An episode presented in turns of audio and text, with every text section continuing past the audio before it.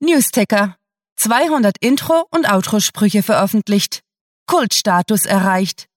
Der Schmetterling bleibt unvergessen. Willkommen zum Cluecast.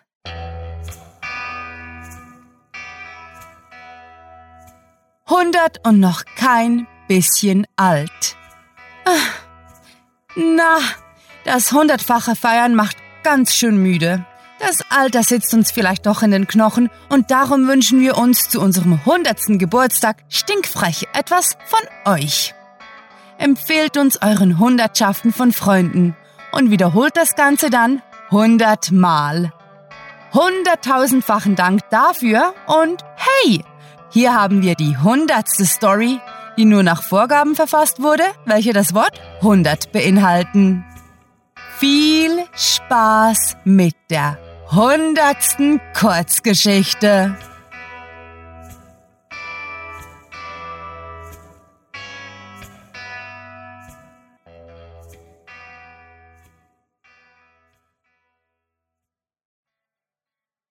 Special zur hundertsten Episode Undercover. Hunderttausend heulende und jaulende Höllenhunde, murmelte ich in Anlehnung an einen bekannten Comic, doch so leise, dass nur Anna mich hören konnte. Sie hatte ein schiefes Grinsen auf den Lippen und versuchte, sich ihr Amüsement nicht anmerken zu lassen, als wir in den nächsten Raum der Sammlung gingen. Das Hundertwassermuseum war ihre Idee gewesen, und dass unsere Planung nicht optimal gewesen war, war mir spätestens da klar geworden, als ich die Tickets mit einer Hunderternote bezahlt hatte und mich dabei so hatte beherrschen müssen, kein dummes Wortspiel von Stapel zu lassen, dass ich geglaubt hatte, mein Kopf wäre rot geworden. Und jetzt schlenderten wir durch die Ausstellung und versuchten krampfhaft nicht aufzufallen. Normalerweise wären Anne und ich überhaupt der Mittelpunkt der Aufmerksamkeit geworden. Ich, weil ich die ganze Zeit dumme Sprüche aus der Bandbreite von Zitaten bis hin zu sarkastischen Kommentaren machte, und sie, weil sie bei jedem davon in Gelächter ausbrach. Wir schafften es einfach nicht, einen öffentlichen Ort zu besuchen, ohne aufzufallen. Ob wir es nun darauf anlegten oder nicht. Ich erinnerte mich an die 100-Jahr-Feier der städtischen Verkehrsbetriebe, wo ich auf einer Extrafahrt Anna dazu gebracht hatte, so in Gelächter auszubrechen, dass sich alle Passagiere zu uns umgedreht hatten. Doch als ich 30 geworden war, habe ich mir vorgenommen, damit aufzuhören man kann doch nicht ein normales Leben führen, wenn man die ganze Zeit über kindisch blieb und das auf einem Niveau, das mir selbst immer wieder peinlich war. Anna war seit Ewigkeiten meine beste Freundin, und wenn auch nur ein Hundertstel von dem, was wir zusammen ausgefressen hatten, das Licht der Öffentlichkeit erblicken würde, würde sich ein Großteil meines Umfelds nur kopfschüttelnd die Schläfe massieren. Doch aus meiner Sicht hatten meine lieben Mitmenschen auch nicht unbedingt Sinn für Humor. Nicht, dass ich dafür ein guter Maßstab wäre. Nein, wirklich nicht überlegte ich, während ich weiterhin die Bilder betrachtete. Wir waren nun mal in einem Alter, in dem es sich längst nicht mehr gehörte, ständig wegen dummer Sprüche loszukichern. Und so hatten wir uns entschlossen, an uns zu arbeiten, als beherrschte Menschen undercover zu gehen und den Alltag meiner Mitmenschen zu infiltrieren. Vieles wäre sicher leichter, wenn man weniger auffiel, nur ein Stückchen normaler war. Zumindest dachte ich mir das. Schließlich musste ich diese These erst in der Praxis unter Beweis stellen. Doch es war so schwer, immer die Klappe zu halten, wenn ein weiterer dummer Kommentar aus mir heraus wollte, und die bunten hundert Wasserbilder verleiteten mich jedes Mal von neuem dazu, etwas Dummes sagen zu wollen. Ich kenne es nur zu gut, dass etwas aus einem heraus muss, man es aber nicht sagen will. Stellt euch dieses Gefühl vor. Hundertfach jeden Tag. Ja, ein Großteil meines Umfeldes würde sich nur kopfschüttelnd die Schläfe massieren. Stundenweise. Hundert Stunden und seit nunmehr zwei Wochen führten wir einen Kampf darum, uns im Zaum zu halten. Denn egal wo wir waren, ob bei der Arbeit, im Bus oder eben wie hier im Museum, wir hatten es kaum je fünf Minuten geschafft, nicht lauthals loslachen zu wollen. Mir ist noch immer nicht ganz klar, wieso wir das taten. Wieso wir diese verrückte Dynamik hatten. Doch seit 15 Jahren, damals als wir uns kennengelernt hatten, waren wir so. Es hatte viel gebraucht, Anna zu überzeugen, dass wir uns zügeln sollten und sie war noch immer hin und her gerissen dazwischen, über meine Theorie zu lachen und sich ernsthaft zu bemühen, mir bei der Umsetzung zu helfen. Im Moment schien sie nicht mehr amüsiert zu sein, denn sie betrachtete ein Bild wie äh, Nein, keine weiteren lustigen Vergleiche mehr. Hör damit auf.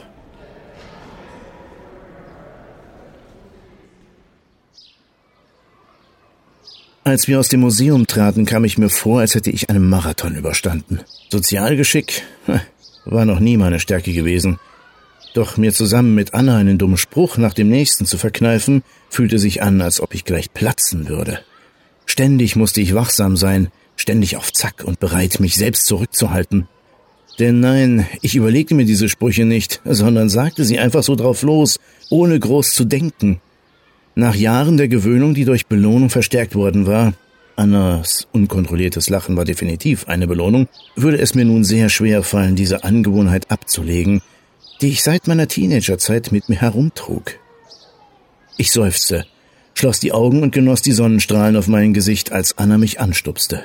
Als ich mich umwandte, erkannte ich, dass sie im Museum einen Flyer für eine Ausstellung gefunden hatte, den sie mir nun mit einem verräterischen Grinsen hinstreckte, und ich wollte gar nicht wissen, was für eine seltsame Grimasse ich gerade machte. Hör auf, mich zu provozieren, verdammt, dachte ich mir, und es hallte in meinen Gedanken wieder. Ganz so, als ob ich es laut ausgerufen hätte. Dann fiel mein Blick auf den Flyer und ich konnte die große Überschrift in absichtlich dramatischen Lettern lesen. Hundertjähriger Krieg, eine Ausstellung über. Ich räusperte mich und schluckte leer. Da war es wieder, dieser Drang, etwas zu sagen, stärker als zuvor. Es würde nicht sonderlich witzig sein, doch Anna würde sich totlachen. Hör auf damit, schrie ich mich selbst mit meiner inneren Stimme an, doch es war schon zu spät, denn ich konnte mich sagen hören, letzte Woche die Hundertjahrfeier der Verkehrsbetriebe, diese Woche Hundertwasser und nächste Woche der hundertjährige Krieg? Willst du etwa hundert Freizeitbeschäftigungen finden, die mit dem Wort hundert zu tun haben? Und als ich da stand und Anna dabei zusah, wie sie sich über etwas, das nicht einmal besonders witzig war, halb kaputt lachte, wusste ich nicht, ob ich stolz sein sollte, dass ich so lange durchgehalten hatte, oder ich konnte nicht weiterdenken, weil ich in ihr sinnloses Gelächter einstimmen musste. Es war einfach zu ansteckend.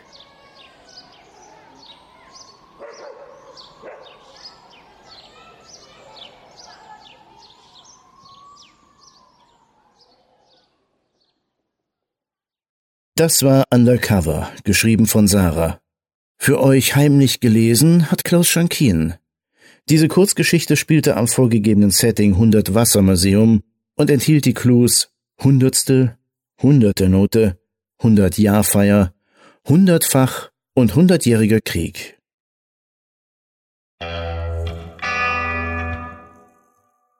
Ein Jahr, zwei Autorinnen, vier ganze Staffeln und eine angeknabberte, 25 Sprecher und 100 Episoden. Ja, innerhalb von zwei Wochen wird der Cluecast ein Jahr und 100 Episoden alt. Na, wenn das mal kein Grund zum Feiern ist. Wir möchten euch an dieser Stelle ausnahmsweise nicht erzählen, was wir so alles tun, sondern etwas ganz Besonderes machen. Als wir uns Anfang 2015 dazu entschieden haben, tatsächlich einen Podcast zu produzieren, war uns irgendwie schon klar, wir werden die 100 voll machen. Schließlich sind wir Meister der Sturheit. Unermüdlich sind wir dabei. Konzepte wie Urlaub, Schlaf und Nachlässigkeit ignorieren wir einfach, denn der Cluecast ist wahre Glückseligkeit. Aber wir zwei sind nicht die einzigen, die dickköpfig die akustisch-literarische Weltherrschaft anstreben. Ein riesiges Dankeschön geht an Bettina Hahnloser, unsere Sponsorin, die unser Equipment finanziert hat, mit der meine lieblich, meine lieblich immer noch heisere Stimme aufgenommen wird. Ebenso ziehen wir unser Partyhütchen vor der Independent-Sprecherplattform hörtalk.de, wo wir emsig Stimmenakquise betrieben haben.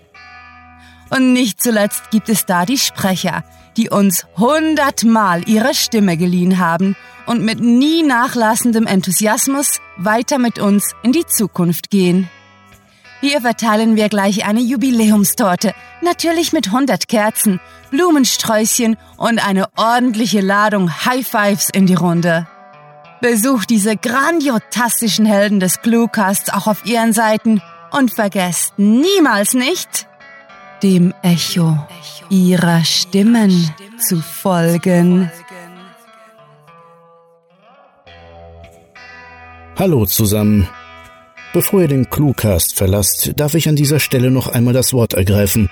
Meinen Namen Klaus Schankin kennt ihr ja schon, und meine Stimme mag der ein oder andere schon einmal in Hörspielen, Filmen oder Werbespots und Trailer gehört haben. Und wenn nicht, habe ich euch hoffentlich mit meiner Stimme in den Bann der Geschichte ziehen können.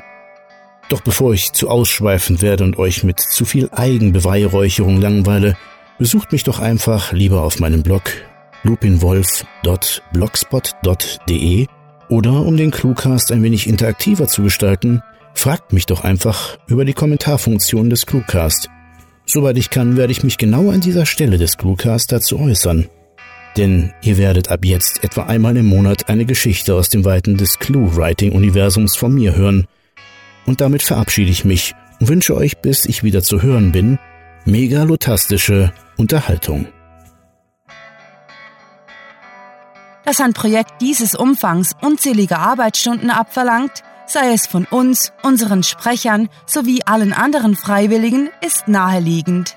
Deshalb fühlen wir uns auch nicht ganz so schlecht, euch an dieser Stelle um ein kleines Geburtstagsgeschenk zu bitten. Wir würden uns nämlich megalotastisch freuen, wenn ihr euch die Zeit nehmt, den Cluecast euren Freunden zu empfehlen, sei es über Social Media oder im gemütlichen Gespräch. Bewertungen, ob durchs Anklicken der gelben Bleistifte auf cluewriting.de oder auf Plattformen wie iTunes, Stitcher und TuneIn, bringen uns ebenso in Feierlaune. Und ein Klick auf Abonnieren bei YouTube ließe uns gar in Jubel ausbrechen. Wir sind überzeugt und zuversichtlich, dass wir mit eurer Begeisterung und eurer Unterstützung auch 202 Episoden erleben werden. Nein, gemeinsam mit euch, liebe Hörer, überdauern wir 202 Jahre. Der letzte Dank des Tages zu diesem feierlichen Anlass gilt daher euch, den engagierten, fleißigen und trotz Tinnitus nie nachlassenden Hörern, die immer und immer wieder auf das Play-Symbol drücken und sich eine Folge des Cluecasts nach der anderen anhören mit fantastiliardischem Dank für das hundertfache Zuhören und den besten Wünschen. Eure Cluecaster.